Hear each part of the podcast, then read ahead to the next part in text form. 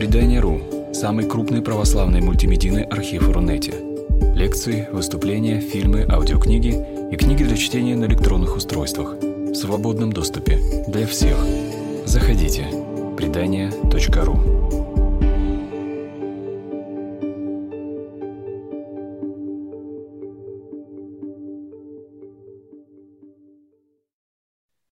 Здравствуйте, дорогие друзья, наши подписчики, читатели, слушатели.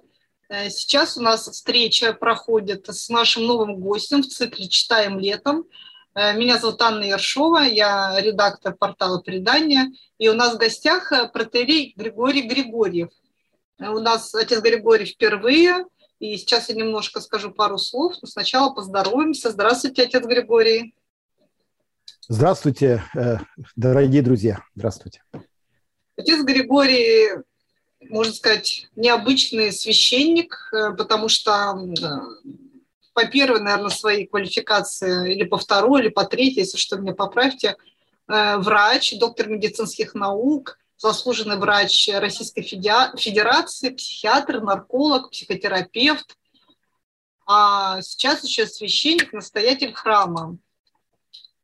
И вроде бы нам стоит, стоило бы поговорить о зависимостях, которым, которыми отец Григорий всю жизнь занимается. Но мы почему-то решили поговорить о ветре радости. Мы сейчас будем объяснять в течение нашей встречи, что это такое ветер радости.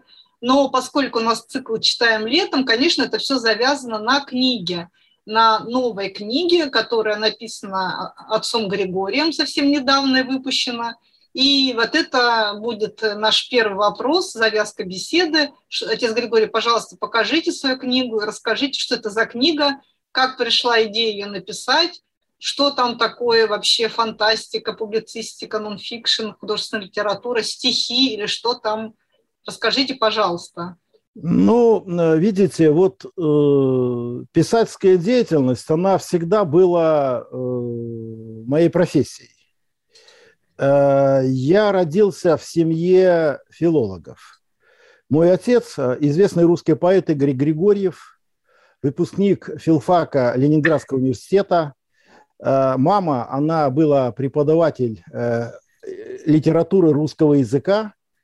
И я вырос в среде поэтической, в среде художественной литературы – и для, может быть, вот для людей нашего общества немножко является необычным то, что врач э, придает такое большое значение художественной литературе.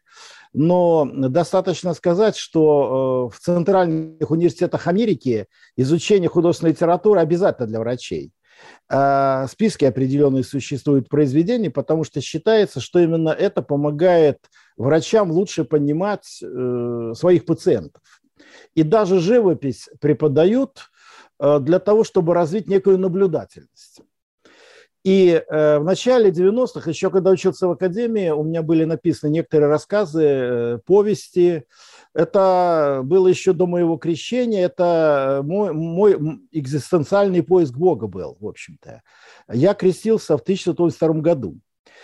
И в 90-е годы у меня было издано три книги общим тиражом где-то 235 тысяч, достаточно большим. Они в течение буквально месяца разошлись, ну а потом работа, служба, преподавание, э, должность дежурного э, по земшару, как я сам себя называю, она не оставляла ни времени, ни энергии. Но вот у меня всегда осталось чувство невыполненного долга перед Богом. И вот этот проект, за который я взялся два года назад, э, перед началом ковида, «Ветер радости». «Ветер радости» – это мое богословское определение Бога. Ветер – это дух. Дух радости, э, наполняющий землю. А, это цикл из семи книг. Первая книга – это посвященная детству. Но это не является нон-фикшеном или фикшеном это э, отчасти автофикшн, связь двух жанров. То есть это новое направление, которое можно назвать личным эпосом, где э, автобиографичные факты сливаются с фантазией. То есть это автобиографичные фантазии. Но суть в том, что это самые мои лучшие воспоминания, и задача этой книги, вот конкретно первой книги, преодолеть амнезию детства. Потому что до 7 лет э, человек не помнит на 95% событий детства. А это самые светлые события. Вот я все время говорю о том, что надо научить людей думать о хорошем, когда плохо. А мне говорят, а где брать хорошие воспоминания? Вот для того, чтобы человек был психически здоровым, на одну отрицательную эмоцию надо семь положительных. А где их брать? Вот они есть в нас. Вот эта книга, она лечебная, она пробуждает самые лучшие воспоминания детства. Вот как бы люди, которые читают, у них интересное состояние. Вот говорит, сначала мы читаем про мальчика Гришу, и вдруг мы понимаем, что мы читаем про себя. И как бы э, мы понимаем, что это все про нас. Я это переживаю сам. Вот это главная задача. Но а на выходе изменение настроения, уменьшение напряжения, улучшение сна. То есть, когда я говорю о лечебных свойствах, то они буквально, то есть, в принципе, книга получается психотерапевтическая. И в этом смысле э, работа врача, психиатра, психотерапевта и священника, они в какой-то степени, в значительной степени дополняют друг друга.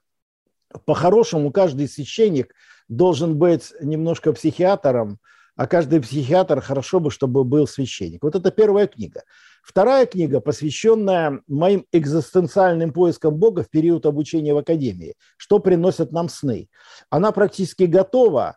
Э, я не знаю, вот удастся ли нам ее сдать в конце года, потому что ну, уже все у нас было решено но неожиданно от ковида, вот завтра мы будем, послезавтра будем хранить нашего одного главного редактора Михаила Устинова, который 30 лет редактировал все мои книги. Просто у нас технически будет э, большая проблема с этим. Э, ну, это ему 70 был второй год, повторяю, смерть была неожиданная, но, как всегда бывает при ковиде, но уровня такого редактора сейчас нет, потому что это один из лучших редакторов Ленэсдата еще был. Это вот старая советская школа грамотности. Но вместе с тем будем это все преодолевать. Третья книга – ветер радости по черной туче. Они все вот так будут выглядеть, потому что, когда мы думали, как передать ветер, ну, видимо, это вот небо с тучами, вот эта заставка будет меняться. Третья книга «Ветер радости по черной туче», она тоже готова. Это будет э, сказочная повесть, которая была написана во время моей службы на подводной лодке, и э, такое вот э, философское эссе – по осмыслению романа «Мастера Маргарита», которое было мной написано в медицинской академии еще в 1978 году. И когда я почитал все современное про работу благоковедения, я сказал бы так, что с моей точки зрения, там многие моменты остались неосвещенными. То есть много освещенных моментов, но много неосвещенных. То есть меня лично, как человека, который в принципе переходил к Евангелию через Булгакова, через мастера Маргариту, э, вот, ну, не очень устраивает современные трактовки этой книги. Я попытался проследить за пером автора. Работа над четвертой книгой «Через тернии к звездам», посвященной флоту, она начата, но я думаю, что ну вот и следующая будет у меня битва со змеем, посвященная преодолению э, патологических зависимостей. Шестая книга «Исповедь по вдохновению» – это э, взаимоотношения человека с Богом на современ, в современном мире. И если я буду жив, седьмая книга будет называться э, сказание о древе, сказочная повесть о сотворении мира. А потому что именно в концепции сотворения мира, современной православной, религиозной, очень много есть э, таких, я бы сказал, мест, которые не заполнены. Э, ну, например, когда вот у кого-то возникает вопрос, где у кого из святых отцов почитать о грехопадении сатаны, откуда он взялся, как это произошло, то мы столкнемся с неким вакуумом литературы. У нас, например, нет такого понятия, которое хорошо известно у, у иудаизме, о воздушном потопе, который был через полторы тысячи лет после потопа водного. Но и много-много есть разных моментов, это уже другой факт.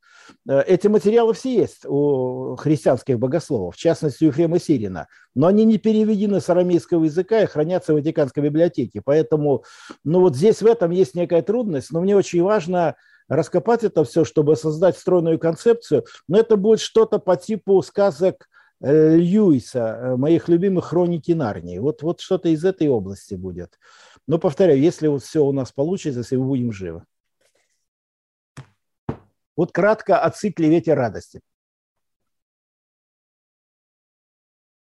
Спасибо большое. А вот знаете, сразу же мне хочется спросить, то есть э, я так понимаю, что книга настраивает на хорошие воспоминания, вообще на какой-то позитив, э, призывает вспомнить и как-то помогает вспомнить то хорошее, что было в детстве. Это, конечно, замечательно все. Я не очень сильно разбираюсь в психологии, да, но я знаю, что есть такое направление сейчас, позитивная психология, да, вот что-то, может быть, это вот э, в этом духе. Но также я знаю, что обычно люди в детстве ищут еще корни своих проблем, то есть вот детские травмы и какие-то вот вещи, из-за которых они там что-то сейчас не могут, там, может быть, какая-то своя недобаюканность, там, недолюбленность, да, и пытаются это восполнить. Э, как же вот тут все-таки сориентироваться, что мне вот условно мне нужно для того, чтобы обрести счастье? или вспомнить вот все, что плохое, э, какие-то травматичные моменты были в детстве, чтобы их залечить, или лучше вообще не рыться, там не вспоминать, вспоминать только хорошее, настраиваться на позитив. А, видите, вот э, когда вот эта книга была издана, то я понимаю, насколько она необходима, особенно в пусковидное время, когда очень много идет психических всевозможных расстройств. Э, но для меня это было достаточно неожиданно, та степень, в которой людей отучили читать за это время. А потому что все-таки я выходец из Советского Союза, самой читаемой страны. Сейчас люди э, все читают в интернете, просматривают, пролистывают. Но вот эту книгу в интернете не разместишь, потому что здесь, вот смотри, здесь фотографии, здесь рисунки. Здесь это как произведение искусства должна быть книга, понимаете? Вот. Она, э, причем это все, дизайн весь этой книги, это моя средняя дочь Даша. Она компьютерный дизайнер у меня, и она вот это все оформляла. Вот, поэтому э, вот э, это в какой-то степени попытка, э, опять же, ну, отчасти вернуть культуру чтения, семейного чтения. Она вся из маленьких рассказиков состоит. Ее можно открыть в любом месте, и тут некоторое количество сносок. Люди после каждого рассказика, когда люди прочитывают эту главку, им кажется, что они все знают, а когда в авторские сноски входят, то понимают, что вроде как и знают, вроде как не знают. Ну, то есть это э, Тут очень много крючков, которые глубоко вскрывают все лучшее в нас. Значит, понимаете, по поводу анализа всех событий отрицательных, которые происходят в детстве. Ну, 40, более 40 лет э, я закончил академию в 1979 году, военно-медицинскую академию. И более э, вот 40 лет я занимаюсь э, пограничными состояниями неврозами, э, акцентуациями личности, всевозможными декомпенсациями. Небольшой психиатрии, а малой. Большая психиатрия – это ну, раздел медикаментозного лечения. А я всегда занимался только психотерапией, ну и также патологическими зависимостями, алкоголизмом, курением, наркоманией, азартными играми, ну и разными зависимостями. Опять же, раньше больше занимался, сейчас в силу того, что я все-таки настоятель храма, у меня меньше времени, ну, у меня также четыре кафедры, где я преподаю. Э, в Русской христианской гуманитарной академии я декан факультета психологии, э, в медицинском университете Мечника в Санкт-Петербурге, профессор кафедры психотерапии и психологии, Э, в духовной академии, профессор духовной академии, общей церковной аспирантуре, докторантуре. То есть у меня еще четыре магистратуры. Поэтому ну, перегрузка крайняя, можно так сказать. И э, я скажу так, очень кратко про это. С моей точки зрения, с моей точки зрения, категорически нельзя прикасаться к отрицательным воспоминаниям. А человек устроен таким образом физиологически, что в головном мозгу человека – а есть нервные клетки, которые вырабатывают гормоны радости. Этих гормонов более полутора тысяч. В частности, алкоголь, опиаты, то есть все психоактивные вещества – это синтетические аналоги гормонов радости. Вот алкоголь, например, он помогает э, забывать все плохое, он стирает отрицательные воспоминания. Когда мы его вводим извне, то внутренняя выработка начинает прекращаться алкоголя. И тогда у человека начинают накапливаться отрицательные воспоминания. И на 7 клеток, которые вырабатывают гормоны радости, есть всего одна нервная клетка, которая вырабатывает гормоны стресса. То есть стресс – это фактически стартер, который должен запускать двигатель радости. Вот погналась собака, человек перепрыгнул через высокий забор, и радуется, что остался жив. То есть я хочу сказать, что человек физиологически создан Богом, рожден так, для радости. Ну, согласно устройству центральной нервной системы головного мозга человека. И вот все же знают, да, как у преподобного Паисия сказано, всех людей можно разделить на две категории – пчелы и мухи. Пчела повсюду видит цветы и мед, а муха везде находит помойку. Вот когда мы погружаемся в темные воспоминания и пытаемся их проанализировать, мы расширяем темную часть души. У каждого из нас есть темная часть души. А когда мы погружаемся в светлые воспоминания, мы расширяем светлую часть души. То есть надо думать все время о хорошем. И главная цель православного человека – стяжание благодати Святого Духа. То есть Бог – это ветер радости, который напал душу человека. То есть если мы идем по курсу на Царство Небесное, как сказал Господь, ищите прежде Царство Небесное, и правда его, все остальное приложится вам, то каждый шаг нам дает радость. Мы живем как в Царстве Божьем. Царство Божие – это прообраз Царства Небесного на земле. А у нас также Царство Божие сравнивают, я живу как у Христа за пазухой. Поэтому вот мой опыт практической работы в самых разных экстремальных ситуациях, у меня было их много в жизни – в частности, я был в трех разных авариях на трех подводных лодках. Вы знаете, вот если там начать анализировать и думать о чем-то плохое, там просто не выживешь. Вот закон выживания, особенно сейчас при ковиде, то есть нельзя касаться плохого. Плохое повсюду, оно вокруг нас, оно приходит само. Оно приходит само, хорошее само не придет. Поэтому вот с моей точки зрения такой анализ, вот он приводит к повреждению, к углублению повреждения – вот святые отцы иногда говорили так, что тот, кто пытается проникнуть в помыслы сатаны, чтобы их проанализировать, повреждает свою душу. Вот надо двигаться к Богу. То есть э, не анализировать негатив внутри нас, а наполнять душу ветром радости. Ведь, собственно говоря, что такое грех? Грех – это некое свойство души человека, из которого ушла благодать Святого Духа.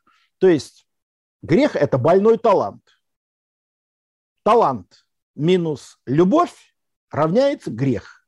Преодоление греха. Грех плюс благодать Святого Духа равняется талант. То есть нам надо энергию набирать. Вот когда костер гаснет в лесу и налетают комары, то надо разжигать пламя костра, а не бить комаров и не анализировать, из каких мест летят эти комары. Они полетят отовсюду. То есть нам надо поднимать духовный иммунитет. А комары – это, в первую очередь, внешние мысли приходящие к нам из других измерений. И, конечно, другие измерения – это измерения божественные, измерения антибожественные. Вот не надо залезать в антибожественные измерения, потому что когда человек открывает этот портал души, ведущий в ад, то закрыть он его потом сам не сможет. Это будет достаточно сложная история.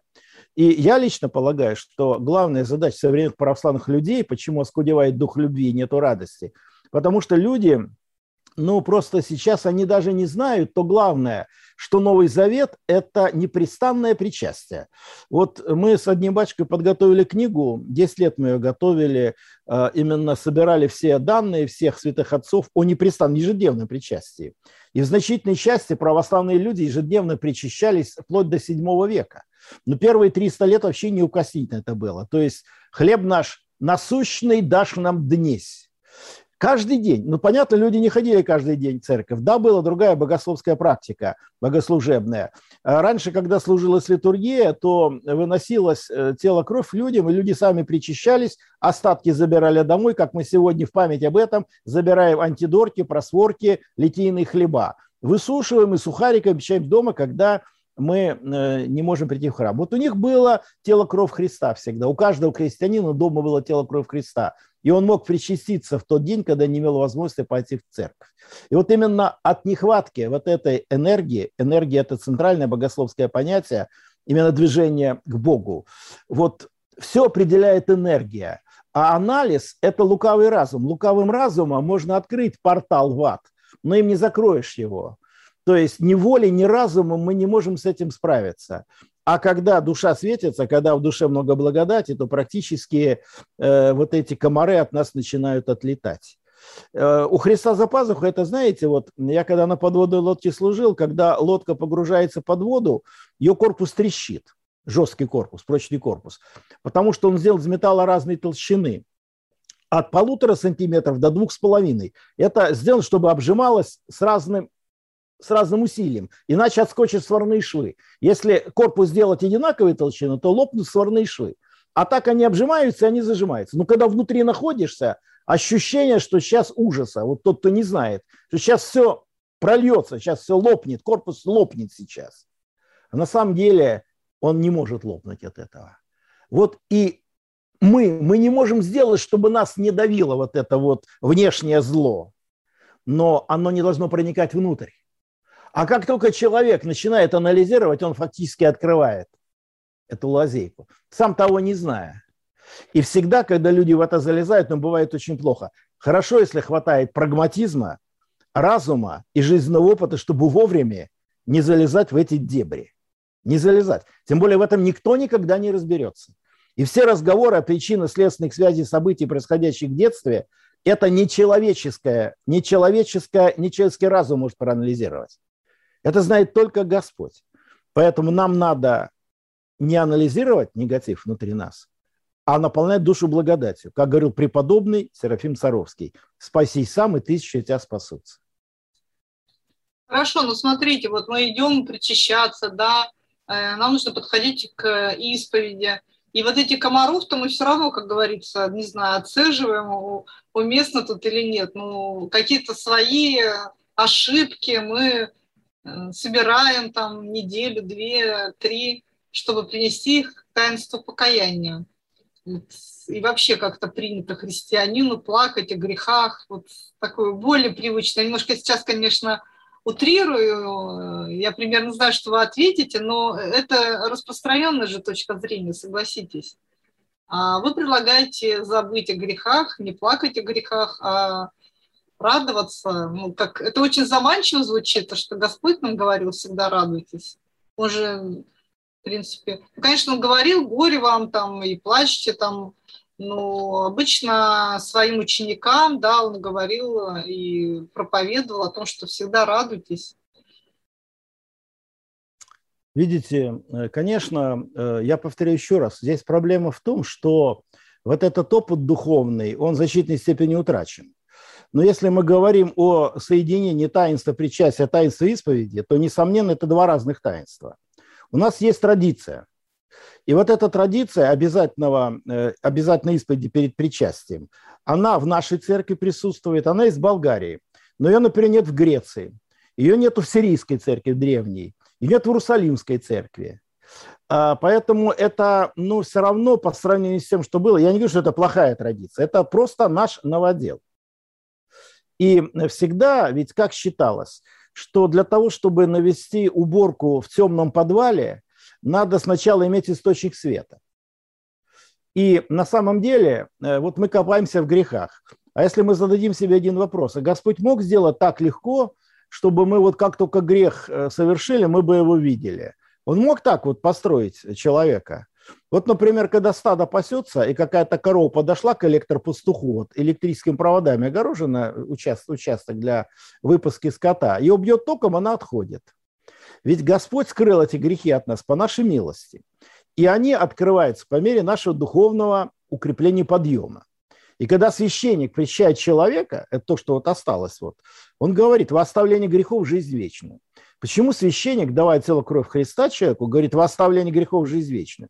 Потому что в этот момент кровью и телом отмываются наши грехи. А потом частицы, вынутые в молитве на проскомиде за людей, погружаются в чашу с кровью тела Христа со словами «Отмы, Господи, грехи, поминавшихся здесь, кровью той честной молитвенных Твоих». Поэтому, в принципе, таинство исповеди, оно заключено в таинстве причастия. Но если человек регулярно причащается, и у него возникает свет, и у него возникают какие-то внутренние состояния негативные, которые вот высвечиваются, вот эта мрачная часть, и которые не уходят на причастие. Вот это тема исповеди. Конечно, исповедь проводилась по мере необходимости, там два раза в году, э, не во время богослужения, а при отдельном договоре со священником. То есть вообще, ведь наши священники все, вот мы, например, вот мы причащаемся ведь без исповеди. Мы исповедуемся по мере необходимости. И раньше исповедью в каждой епархии занималось небольшое количество священников, самых опытных, не все подряд. То есть таинство совершали все, но исповедь специально было благословение правящего архиерея на это. Да, у нас сейчас другая практика. Я эту практику не трогаю, не осуждаю. Я просто объясняю, что есть древние практики, были древние практики, которые древние, то почтенные. И на самом деле, э, если вот так вот говорить коротко и просто, когда люди меньше копались в этом, у них было больше радости. Они больше времени на причастие тратили. И Христос, когда с учениками общается, с апостолами, он не сильно их грузит какими-то грехами. Его постоянно внешние люди – закон учителей израильские, книжки, фарисеи постоянно упрекают, что вот они постятся, а твои ученики не постятся. А он говорит, могут ли поститься сыны чертога брачная, когда с ними жених? Понимаете, в чем дело? Вот поэтому это, ну, вот если внимательно читать, то Господь, Он не грузил. И проблема в том, что у нас вот, ну, вот я когда сказал, что книгу о сотворении мира хочу написать сказочную, в сказочной форме, а, у нас ведь понимание Бога на сегодня тоже, оно ветхозаветное в значительной степени, как некого наказующего, карающего. А вот есть такая икона, ее все знают очень хорошо, Синайский спаситель, там две половины лица. Одна – это любящий отец, а другая – это праведный судья. Ну, праведный судья – это второе пришествие. Мы все-таки пока живем при первом пришествии. И вот, э, ну вот как, вот э, многие люди, которые изучают Ветхий Завет, знают, что Бог, он такой карающий, он такой жесткий, он такой вот, ну вот он там потоп посылает, он там наказывает грешников, карает их всячески, вот. И праведность – это соблюдение закона, просто тупое соблюдение закона. И в конце концов, какие бы заповеди Господь не давал людям, они все переиначивают по свой лад. И в конечном счете эти заповеди они используют для манипулирования, для управления – для управления людьми, в конечном счете. И Христос говорит, я вам дам новый завет, который точно перед небывалый, завет таинств. То есть заповеди, законы, все это остается, но на первое место выходит таинство. И вот если мы берем Евангелие, а, то Христос несколько раз говорит в Евангелии, никто не знает Отца, кроме Сына. И кому Сын хочет открыть, тому открывает. Постоянно э, иудеям, фарисеям, законоучителям израильским, он говорит, ваш Бог сатана. А те говорят, как наш Бог сатана? А говорит, если бы вы верили в Бога, вы бы меня узнали. Раз вы меня не принимаете, значит, Бог сатана.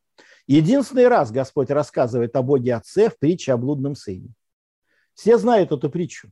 Это единственная ветхозаветная притча, которая в Агаде есть, Ветхого Завета, к приложению к Торе.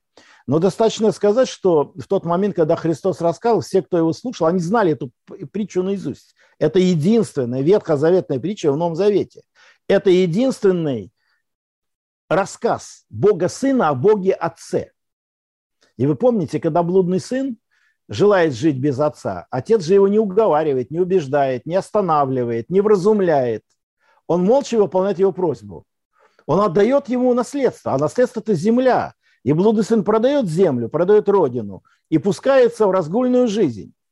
Понимаете, это, это очень серьезное дело. И потом, да, и отец ждет, он, он никак не, он ждет.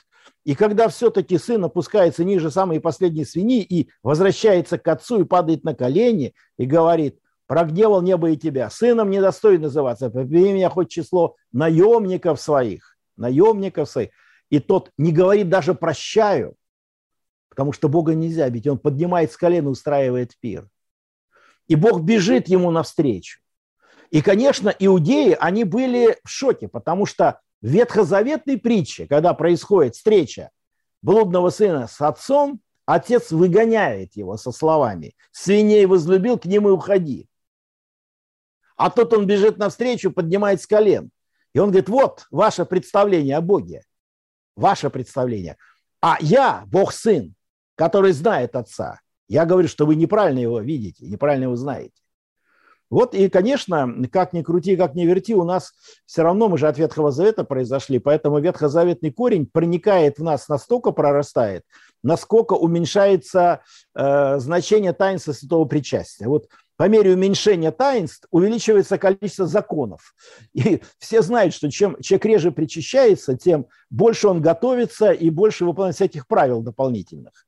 И многие люди просто, знаете, как вот мы живем в таком очень удивительном мире, в параллельном, в королевстве кривых зеркал, Говорят, ну нельзя же причащаться без подготовки. Слушайте, ну божественная литургия – это два часа подготовки к причастию. Где покаянный канон, причастная пора, там это все есть. Вот то, что я вам рассказываю, как вы думаете, вот когда на межсоборном присутствии обсуждают эти вопросы, это вот ну, люди, которые богословы, они это знают, понимают они это, как вы думаете? Да, не только знают, понимают, но даже я вам скажу, что в результате тот документ, который появляется после обсуждения на межсоборном присутствии и принимается, и принят уже у нас 5 или 6 лет назад, да, где многие вещи прописаны, они вообще даже не то, что э, мирянами не читались, но даже, извиняюсь, некоторыми священниками. То есть вот э, кого-то, в принципе, скажу. можно удивить. Дело в том, что э, ну, главная задача документов церковных – не скушай малых сих чтобы не принимать, то есть вот если вот так вот буквально сказать, как я сказал, то многие люди, для них это, они скажут, конец света, Э, модернизм, экуменизм, обновленчество. Если любого этого человека, который так говорит, вот я как профессор духовной академии задал бы вопрос, ну отлично, хорошо, экуменизм, расскажи, пожалуйста, что такое экуменизм? Дай определение критерий оценки. Расскажи, что такое модернизм, когда произошел, в каком году. Ну, слушай, ну ты прежде чем вот эти ярлыки вешать, ты хоть разберись, изучи хотя бы это все. Ведь никто же ничего не знает, понимаете? Да, дело даже не в этом, то, что не знают. Плохо то, что знать не хотят. Но вместе с тем вот эти вот, ну, такие, я бы сказал, законы, они резко не меняются, чтобы никого не смутить, чтобы не посеять лиш, лишнего какого-то вот смущения в людях. Вот. При этом священникам на местах дается ну, некий диапазон, диапазон э, э, взаимодействия с мирянами. Вот есть две дороги, которые также были обозначены на Седьмом Вселенском соборе, э, на Трульском соборе. Э, это дорога Акривии, жесткий путь для подвижников аскетов, дорога экономии, мягкий путь. И 101 правило 6 собора Вселенского было сказано, что проявлять человеку сострадание, экономию, дабы не вергать души страждущие в стремнины отчаяния. Есть две дороги. Так вот, раньше раскладка была какая? Было 5% акривии жесткого и 95% экономии. А сейчас все поменялось просто. И вот эта дорога экономии, знаете, вот как в былинах а, Илья Муромце, настольные городки, взросла лесом, и там засел соловей-разбойник. Ну вот что такое из этой области. Но при этом, э, ну все равно, ведь это все мы знаем, и мы это все понимаем. И, э, ну, знаете ли, как вам сказать, э, вот откуда будет дух радости браться, если хлеб наш насущный дашь нам дней? Слушайте, говорят, а где это сказано каждый день? Хлеб наш насущный дашь нам днесь. Это что вообще? Мы, это разве не молитва, которую мы читаем перед причастием на литургии? Ну, говорит, ну мы ее перед обедом читаем. Ну и такой хлеб. Но неужели в этой молитве Господне Господь сделал акцент на еду? Да, несомненно, еда имеет значение, важное в жизни человека, но ведь это же духовная составляющая. Вот поэтому вот в этой книге, которую мы, э, мы просто собрали большое количество церковных документов, апостольские правила, постановления соборов, э, мнения самых э, таких удивительных святых, авторитетных в нашей церкви. И там есть все источники со всеми ссылками, где все можно проверить, страница, источник, дата издания. То есть но то, что я говорю, это не я все придумал, понимаете? Просто, ну вот, э, изучайте материальную часть. Ну как, что я могу сказать? А так, конечно, мыслить об этом. Вот, и вот получается, что э, раньше, раньше, опять же, до Трульского собора, если человек не причащался, оставшись на литургию верных, он отлучался от церкви. Невозможно было не причаститься, находясь на богослужении. Сейчас, ну вот, э, сами знаете, везде будет по-разному. Везде будет по-разному. можете спросить, вот, а вот эта экономия, она вот, ну как вот э, в нашей э, церкви сейчас, в каком проценте храмов вот, ну, так скажем, настоятели причащают там, ну, многих людей, всех, кому Христос учит сердце, как, например, Ан Кронштадтский это все вот э, э, делал. Ну, э, ну, 30% точно, может, 40 уже сейчас. Немножко, это идет рост этого все-таки, понимание этого дела. У нас, видите, проблема на, на, в нашей стране конкретно, проблема усугубилась во времена Петра Первого. Он был царь-реформатор, и он, когда все реформировал, а церковь, как вы знаете, она вообще в плане реформации, она плохо реформируемый организм. Она плохо реформируется, церковь, очень плохо. И для того, чтобы как-то ослабить церковь, э, царь Петр издал указ о недопустимости отношения к причастию как к аптекарскому снадобью. Из чего э, можно сделать вывод, что люди что бежали причащаться. Это было панацея всех болезней, от болезней духа, души и тела. И для нас, конечно, это и есть лекарство от всех болезней. Это, это вот аптекарское снадобье небесной аптеки, небесного, царя небесного. Ну и в результате этого, для того, чтобы усложнить причастие, были взяты дополнительные жесткие правила аскетических монастырей XVIII века, перенесены на мир как обязательные. У людей не стало времени соблюдать дополнительные правила. И к началу XX века люди перестали причащаться. И когда это вообще просто храмы были, ну я не беру Анна Кронштадтского, были отдельные подвижники, да, у них так это все с большими усилиями, но они это все держали, вот это знамя непрестанного причастия. Сам Анна Кронштадтский каждый день причащался. Вот. И он уговаривал даже людей, когда к нему подходили и не хотели причащаться, он по трижды иногда предлагал некоторым людям причаститься.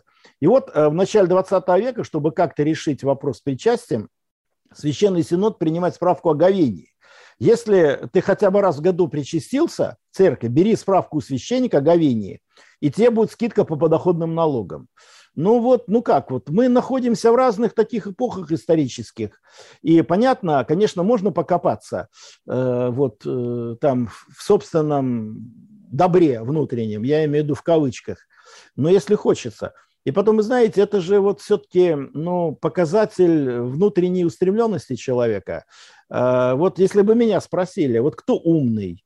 Умный тот, кто счастливый. А кто счастливый в русских сказках? В русских сказках счастливый Иван Дурак. А в психиатрии говорят, а почему? А потому что дураки с ума не сходят. Вот когда нет ума, не сойдешь с ума. Но ведь Иван дурак, так называемый, дураком-то не был. Он как, какой он дурак? Он Просто был такой, знаете, всех прощал, безобидный был человек, зла ни на кого не таил. Блаженный, в общем, одним словом. Да, но он блаженный немножко, да. Но он в конце сказки царем вообще-то становился. У него всегда был либо конек-горбунок, либо щука, то есть ангел-хранитель, который всегда ему помогал. Вот, поэтому, ну как, э, ну вот э, вопрос такой он, вы знаете, каждый человек, он же сам должен выбирать по велению своей души. Я не против э, каких-то э, там жестких ограничительных мер, но это не для меня все, понимаете? Вот. А если кому-то это нравится, ну, почему нет? А знаете, о вкусах не спорят. Ну, вообще, церковная практика первых э, семи веков, она имела некий другой опыт. По крайней мере, до 670 года от Тульского собора – Почему была отменена практика запасных даров на Трудском соборе? Ну, вы знаете, там постановление, когда читаешь, там ну, нельзя причащать у, у, у умерших. Видимо, люди пытались причащать умерших. У кого-то мыши сели запасные дары, небережно хранили. А, вот. Ну и разные такие теряли. И вот для того, чтобы как бы ну, повысить благочестие, э, было э, принято такое постановление, где было сказано, не следует причащаться в храме самостоятельно, во время литургии при наличии священника и епископа. То есть там не было сказано, что не, нельзя причащаться, когда нет священника и епископа. Вот когда есть в храме, нельзя причащаться. Так было сказано. Но, но если кто-то дерзнет причаститься самостоятельно при наличии священника и епископа, он должен быть, откуда и первая епитимия пошла, отлучен от причастия. Аж на целых семь дней. То есть для них это было самое страшное наказание неделя не причащаться. Вот и все как бы. Вот разница между ними, между нами. Откуда будет радость, откуда будет дух. И, конечно, когда человек приближается к Богу, от его света он осознает свою немощь. Ведь преподобный Серафим Саровский видел свои грехи не потому, что он читал книги и копался в них, а потому, что он приближался к Богу. И от этого света он видел свой мрак. То есть приближение к источнику света. Но как человек может очиститься от грязи, не приблизившись к источнику света? Как можно увидеть внутреннюю грязь, не имея внутреннего света? Я про это говорю. Ну, а с точки зрения психиатрии, раскапывание этого дела – это ну, введение себя в депрессивное состояние. Это, э, ну, это, это, это ошибка, конечно. И основной закон медицины говорит «не вреди» не вреди, основной закон медицины. А здесь прямой вред наносится. Это, знаете, как такой садизм и мазохизм фактически получается. И получается, что никто не виноват, и никто ни за что не отвечает. Вот если врач сделает ошибку, то ну, его могут наказать, даже лишить диплома. А если кто-то кому-то даст в православии совет копать грехи, и человек в психбольницу попадет, скажет, Бог так управил. Но если человек не соображает, ну что же можно сделать? Ну, не зря же говорят, заставь дурака Богу молиться, ну лоб расшибет. Вот, поэтому аккуратно надо с этими изучениями. То есть, с одной стороны, надо знать, понимать грехи, их надо знать, понимать. Ну что, вот 10 заповедей, вот на каждую 90 есть видов нарушений. Это надо знать, понимать, но не принимать близко. Когда студенты мединститута изучают учеб психиатрии, все диагнозы они себе ставят. Все, вот, вот все, что прочитывают. А профессор потом все отменяет. Потому что надо всегда выделять главное. Главное. Не просто каюсь во всех грехах. Вот когда человек прочитает, он во всех будет каяться. И, или когда у нас исповедь превратилась в билет на причастие. Вот как ко мне однажды женщина подошла, дает мне такую бумагу, и стертую, стертую бумагу. Я говорю, а что это такое? Она говорит, это грехи. Я говорю, я понял, а почему бумага истертая? Она говорит, я с ней три года хожу на причастие с этим перечнем. Я говорю, так надо заламинировать, будет нормальный билет такой хороший, нормальный. Женщина-то ведь не виновата, понимаете, ее так научили. Распечатать можно, в принципе. И никого, и никого не смущает, человек будет формально называть. Раздражался, сейчас пост начнется, пост, да, пост, идет пост, да. В посту все священники гастроэнтерологи. Они будут выслушивать кто что съел. Как будто бы Господь там сидит на небе и только смотрит, кто здесь молочное съел, кто скоромное, кто вот это, кто вот это. Я не говорю, что Посты вещь вообще полезная, и я не говорю, что не надо поститься, но все должно быть индивидуально. Есть же больные люди, есть разные ситуации, абсолютно разные. Разные. Вот. И, конечно, выполнение поста, вот просто пищевой части, я знаю таких людей, которые в посту жестко не едят мясо, но у них резко повышается раздражительность, они начинают вкушать ближнего своего, пить кровь друг у друга. Но если кто-то считает, что по мне, так пусть лучше ест мясо, чем пьет кровь. Если он может не есть мясо и не пить кровь, это другое дело. Честь ему и слава. И вообще, если кто-то, например, хочет поголодать во время поста, ну почему нет? Я только за. Но ты смотри на свое нервное напряжение. Поэтому ты когда... Помните, что у нас кроме интуиции ничего нет. Интуиция может подвести, интуиция. Но кроме интуиции у нас ничего нет. А в духовной жизни то, что спасительно для одного, может быть губительно для другого. Дорога есть, путь есть. В ад. Дорога в ад вымощена благим намерением. Царство небесное, вот, у каждого свой ключ от врата Царства Небес. Как говорил Льюис, Клайв Льюис, он говорил, у каждого свой ключ, и мы, когда туда поднимаемся, священник – это проводник. Там есть вот э, такие вот, ну, крючки, за которые можно страховку зацепить, какие святые проходили. Но мы каждый на этот духовный Эверест поднимаем с своей стороны. Поэтому надо вообще-то ориентироваться на свою интуицию. Если мы делаем какой-то шаг в жизни, нам становится хорошо, это шаг, приближающий нас к Богу. Если плохо, это шаг удаляющий. Включать надо заднюю скорость. Надо учиться наполнять душу ветром радости. Вот в том числе, поэтому написана вот моя книга, чтобы учить людей, как наполняться, как души наполнять ветром радости. Вот. Да, конечно, это очень а фантазийное. Тоже разное может быть, знаете, вот бывает Абсолютно разное. Покатался Абсолютно. на карусели, ты прямо а, радостный там, я не знаю, еще что-то, вкусно покушал, отдохнул, выспался, радость. Вот э, как отличить-то вот духовную радость? Вот вы говорите, что да, вот э, критерии таких правильных шагов не очень-то близко. Но как отличить, да, вот эту радость от эйфории, радость от какой-то такой, я не знаю, заш, зашкаливающей, может быть, там, адреналина, или вот э, как понять, что это радость именно от Господа, чтобы вот следовать и идти по ней? Господь присутствует во всех видах радости. Во всех. И также в горе он присутствует. Ну, и он присутствует везде. Наркотиков же, наверное, там. Господь присутствует везде. Вы знаете, вот древнесирийские мистики, они выделяли 11 видов радости от встречи человека с Богом. У них богословие было радости все. И э, первый вид радости, который – это опьянение. Опьянение. И когда человек встречается с Богом, у него, во-первых, тишина наступает, у него душа затихает. Что значит услышать Бога? Услышать Бога – это значит услышать может только в тишине своей души. Голос Бога – это самый тихий звук во Вселенной. Это самый тихий звук во Вселенной, голос Бога, самый тихий. У нас очень много шумов. И Господь очень просто говорит, придите ко мне все труждающиеся обремененные, я успокою вас и дам вам духа утешителя, и радости вашей никто не отнимет от вас. То есть та, которая от Бога радость, она, в конце концов, ее нельзя отнять у человека. Человеческая радость, я не хочу сказать, что она плохая, но иногда за человеческой радостью приходит опустошение. Это не значит, что это плохая радость. Это просто человеческая радость. Ну а почему? Человек же все-таки создан по образу подобию Божьему. И как вот, ну вот, человек же, ну, в общем-то, ну вот, говорит, сколько за столом, столько в раю. А в принципе, в желудке тоже вырабатывается внутренний алкоголь, и опий вырабатывается, и человек может пьянеть, и может встречаться с Богом. Просто когда мы эти вещества вводим извне, то внутренняя выработка начинает снижаться. Вот именно когда человек идет по пути радости к Богу, то он постепенно постепенно успокаивается, душа у него становится спокойная.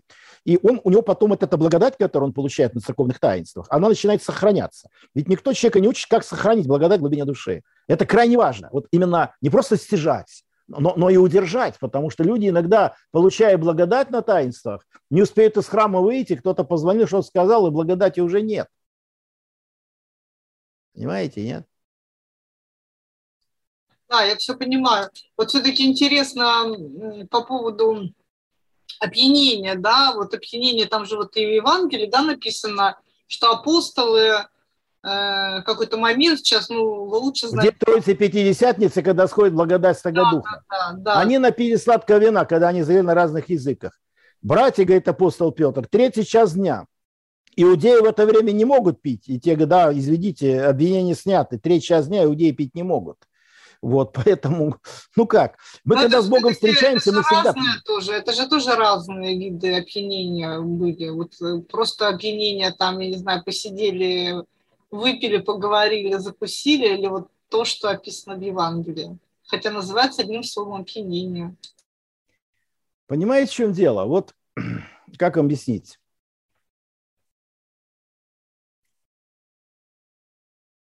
Но вы задаете вопросы, на которые нет ответа.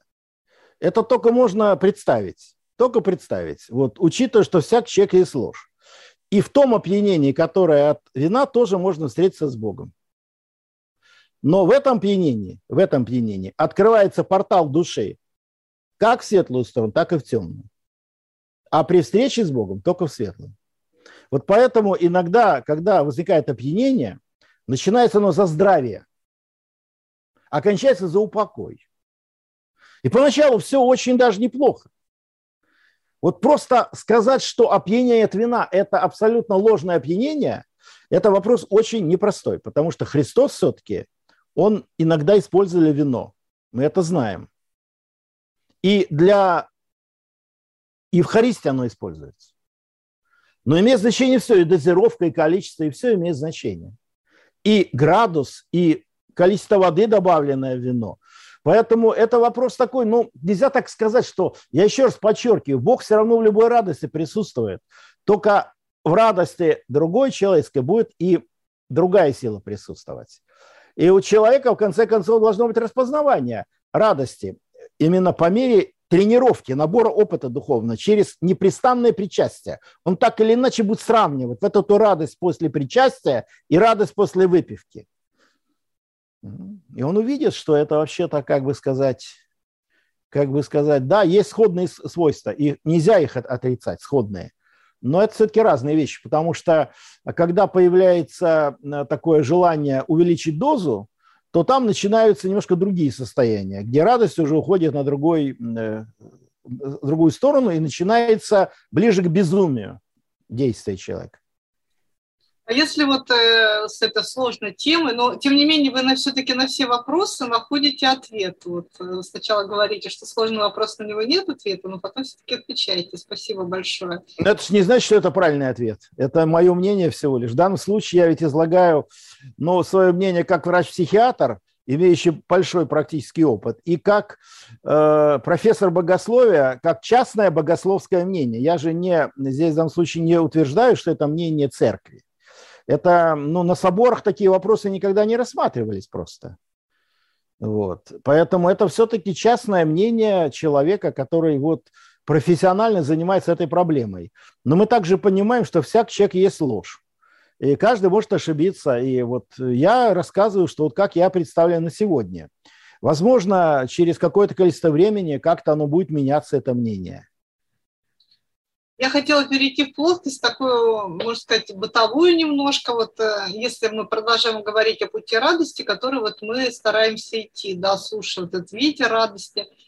Вот если взять бытовую плоскость, вот, э, ну, не знаю, нагрубил ребенок, там, накричал, обозвал, разозлился, и потом ты с утра, там, следуя пути радости, ты с ним, не знаю, идешь гулять, покупаешь ему мороженое и не вспоминаешь э, вчерашнее. Ну, в общем, я, конечно, опять же утрирую, провоцирую немножко, но вопрос такой, не является ли все время ориентируемся, если мы на радость, э, что мы начнем сейчас замалчивать какие-то проблемы, делать э, вид, что их нет, и от этого, может быть, тоже, наверное, не очень хорошо в какой-то момент. Все-таки, наверное, нужно говорить, проговаривать какие-то проблемные вещи, тут же всегда есть два пути. Например, меня что-то бесит, да, раздражает. Вот слово бесит, оно такое неприятное, да, корень там такой. Ну, вот прям действительно раздражает, там, в конце концов, чтобы там, не знаю, там ребенок, кто-то из член семьи не убирает за собой чашки. Вот я иду путем радости, стараюсь радостно убирать эти все чашки. Потом проходит э, полгода, и, и в какой-то момент эта чашка улетит уже об стену, потому что то, что я не говорила, не пилила вот этого условного мужа, да, все скопилось, и просто это все равно не давало мне спокойно жить. Вот. Э, ну вот я на ходу придумаю ситуацию, но все-таки она, наверное, типична, да, вот скажите, что не так вот в этом, если что-то не так в моих рассуждениях. Это нормально, Анна, вы меня протащили по богословию от создания Вселенной Адама до Христа и нашего времени – и теперь говорите, ответьте на этот вопрос. Вот. Что вы думаете по этому по поводу? Создание, э, создание мира, Вселенной, Адама, грехопадения, э, всемирного потопа, распятия Христа и, и наших дней. Вот для меня это звучит именно так. Ну, вы такую серию, понимаете, задекларировали тоже, сами понимаете. Я уже так сразу серию все презентую этими вопросами. Ну, конечно, вы можете отказаться, если вы чувствуете, что уже отвечать на эти вопросы. А, ну, если бы я хотел отказаться, я бы это уже сделал. Я пытаюсь отвечать, а вы меня перебиваете просто. А дело в том, что это же тоже волна определенная, и человека легко с нее свести, сбить с этой волны. Вот э, некоторое время назад, где-то за год до ковида, когда количество психически больных людей на планете Земля было от 30 до 40 процентов, э, однажды, вот сам не знаю почему, я записал двухминутный ролик, который назывался «Живите как в сумасшедшем доме». Наверное, многие этот ролик смотрели. Я не знаю, сколько миллионов просмотров он набрал, но много. Э, в разных ресурсах его везде пересылают, он и сейчас до сих пор, э, значит, этот ролик работает. То есть вот идешь по сумасшедшему дому, Выходит больной, что-то тебе говорит. Вот. Ну, как будет врач на это реагировать? Он скажет, все хорошо, все нормально, и тебя вылечат, и меня вылечат, и, и вообще к людям помягче, на проблемы пошедшие. Мы ведь не понимаем одной простой вещи, что сейчас количество психически больных людей после ковида до 70% тяжело переболевших имеют психические осложнения. И очень скоро наступит время, когда большая часть людей в мире – больше процент, больше половины будет психически больных. И э, на самом деле как-то выяснять отношения с психически больными – это опасно для жизни. Даже в советское время, когда было гораздо ну, меньше психически больных на свободе людей, э, до 10 психиатров в год погибали от рук больных. Поэтому, во-первых, помните, что вот, вот вокруг очень много больных. Поэтому нам к друг другу надо относиться немножко как вот в дурдоме, так, клинические – вот, и не принимать близко к сердцу. И Бога за все благодарить, ни в коем случае не пытаться это проанализировать, не пытаться найти на это никаких ответов. Мы никогда, мы хотим создать некую схему и двигаться. А так не может быть. Надо накопить энергию. Невозможно изучить все правила борьбы с вирусами, микробами и потом э, двигаться дальше. Надо поднимать иммунитет. Надо поднимать духовный иммунитет. То есть надо не вот это анализировать, а приблизиться к Богу. Только таким образом мы это сможем решить. И на самом деле, конечно, э, нам надо научиться жить как в сумасшедшем доме. Но это тогда было за год до ковида. Сейчас я считаю, что не надо нам учиться. Мы реально живем уже в сумасшедшем доме. Если вы ходите по улицам, смотрите на людей, если кто-то ездит за рулем машины, вы видите, как все изменилось за последние два года. То есть уровень безумия, он запредельно нарастает, и он будет дальше увеличиваться. Я про это говорю. И вот эти анализы, они, вы знаете, ведь вот не зря говорят, Богу Божий, кесарю кесарем. На Бога надеюсь, да сам не плашай. Вот был ветхозаветный царь Иезекия, благочестивый царь, который жил во времена пророка Исаии, и была чума, эпидемия чумы, и, вероятно, он заболел чумой, мы точно не знаем, но предполагаем.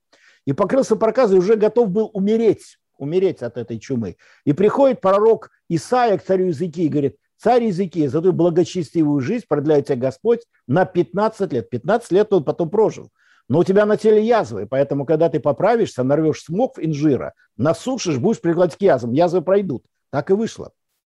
Спрашиваем, мог ли Бог убрать язвы? Легко. Почему он этого не сделал?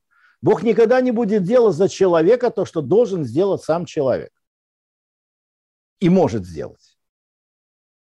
Мы нередко просим Бога о том, что должны сделать сами. И пытаемся сделать сами то, что сделать не можем. Но в моем понимании Бог всегда приходит человеку на помощь, когда все человеческие силы исчерпаны. И, как правило, когда уже потеряна последняя надежда, и кажется, что уже нету исхода. Я много раз в своей жизни убеждался, что все уже, ну, ощущение, все, конец там, Бог оставил. И в этот момент приходит помощь. Ну, вообще, вот, ну как вот, ну и думаешь, ну какое вот опять малодушие совершил. Вот как, поднимаешься на гору, на Эверест. Все, уже сел, нет, упал, туман не видно где. Туман рассес, а ты уже на вершине. Ты просто не хватило тебе на один шаг на последний. Вот тогда Господь приходит. Поэтому здесь нужно понимать, что, конечно, здесь надо, ведь есть две силы, которые у меня человека. Любовь и страх. Страх может остановить. Поэтому как-то надо кнут и пряник всегда использовать и в личной жизни, и с детьми. Но при одном условии.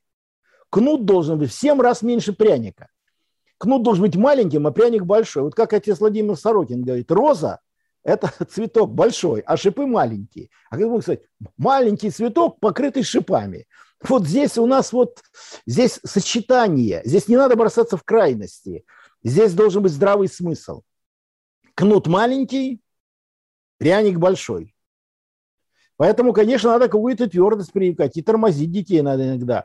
Но при малейшей возможности выкатывать пряник. Потому что, ну вот в ветре радости я показываю, как меня воспитывал дед. Я считаю, что тот запас прочности, который я лично получил, вот он э, именно благодаря тому, что Кнут был очень маленький, а пряник был бесконечно большой. И вообще нам друг другу надо больше говорить хороших, радостных вещей. Вот если есть как какие-то неприятные сообщения, лучше их не сообщать друг другу. Если надо, они так дойдут. А если есть хорошие, надо торопиться, обгонять всех, сообщить. Вот. А когда мы пришли в церковь, получили благодать, если тебе хорошо, не надо никому про это сообщать. Надо под корягу ходить, сразу прятаться. А вот если тебе плохо, а вот это надо сообщать, потому что это не надо держать эту энергию в себе.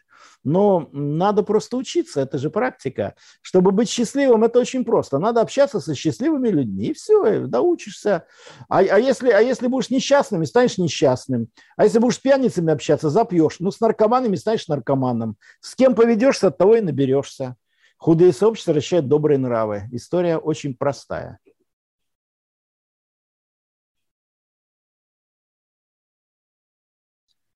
Дорогие друзья, кто нас слушает, тоже можно задать вопрос. Вот я напоминаю, что в эфире у нас портал предания, цикл «Читаем вместе», уже забыла как, цикл «Читаем летом», ну и «Читаем вместе» мы тоже. Сегодня мы презентуем книгу протерея Григория Григорьева «Ветер радости». Вот отец Григорий может... Это не богословская книга, я еще раз говорю, это книга художественная. Да. Это книга э, именно Григория Григорьева, да, понятно. Я здесь, тут у меня есть небольшие вкрапления богословия, но их очень немного. И э, тут это как члена Союза писателей России книга вот эта. Но это не потому, что я отказываю, то я про это. Нет, я не отказываю. Здесь вот мой портрет, вот, есть портрет мой, да. И здесь есть, повторяю еще раз, несколько маленьких, очень маленьких богословских главок, небольших, маленьких таких вот, художественной форме. Мое понимание Бога, вот как это все, как святые отцы это видели. Что значит у Христа за пазухой, я пытаюсь развернуть. Вот, вот у нас в храме есть икона у Христа за пазухой. Вот, мало, я думаю, где это есть такая икона какая-то историческая или новонаписанная? Ну, а ну все историческое, конечно. Э, живите как у Христа за пазухой. Ну, это, вы же слышали такое, правильно?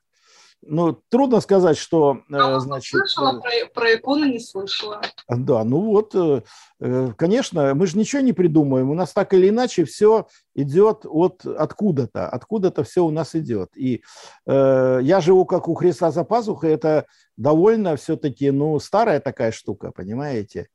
Я пытаюсь эту икону, сейчас не икону, картину написать. Есть также картина Владимира Лепетухина э, «У Христа за пазухой». Это э, хабаровский художник, очень интересный, замечательный, заслуженный художник России. Он много выставок у него было за рубежом, самых разных, самых таких замечательных, прекрасных.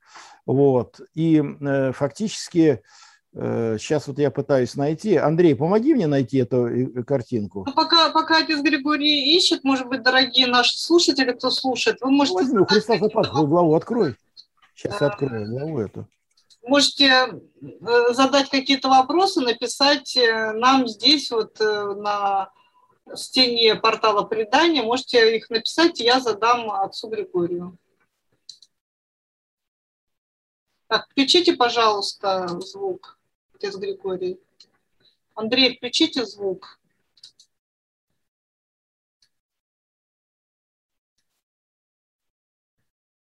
Не слышно сейчас. Попросите, пожалуйста. Включили. Андрей включил да, звук. Все, да, все, да, включил. Да. У Христа за пазухой. Все, пожалуйста, вот она. Ну, к примеру. Вот. Я думаю, что, Анна, мы такое количество вообще всяких вопросов э, Э, и, конечно, от книги мы ушли в богословие. Я-то как раз вот все-таки в цикле «Ветер радости» он рассчитан, э, повторяю, три книги – это я до крещения. И я хочу сказать, что Господь, Он повсюду в мире. Он э, со всеми людьми, которые Ему угождают, в том числе еще и на пути к Христу. Вот. И я вот именно пытался проанализировать свое состояние, когда я Бога еще не понимал сознательно, но фактически во многом пытался жить по Его заповедям. Вот. Э, повторяю, как апостол Петр говорил, всякий народ, угождающий Богу, угоден Богу. И в этом смысле, вот в этой книге я пытался тоже показать этот путь. Думаю, это особенно ценно для людей, которые не воцерковленные, далеко от этого отстоят.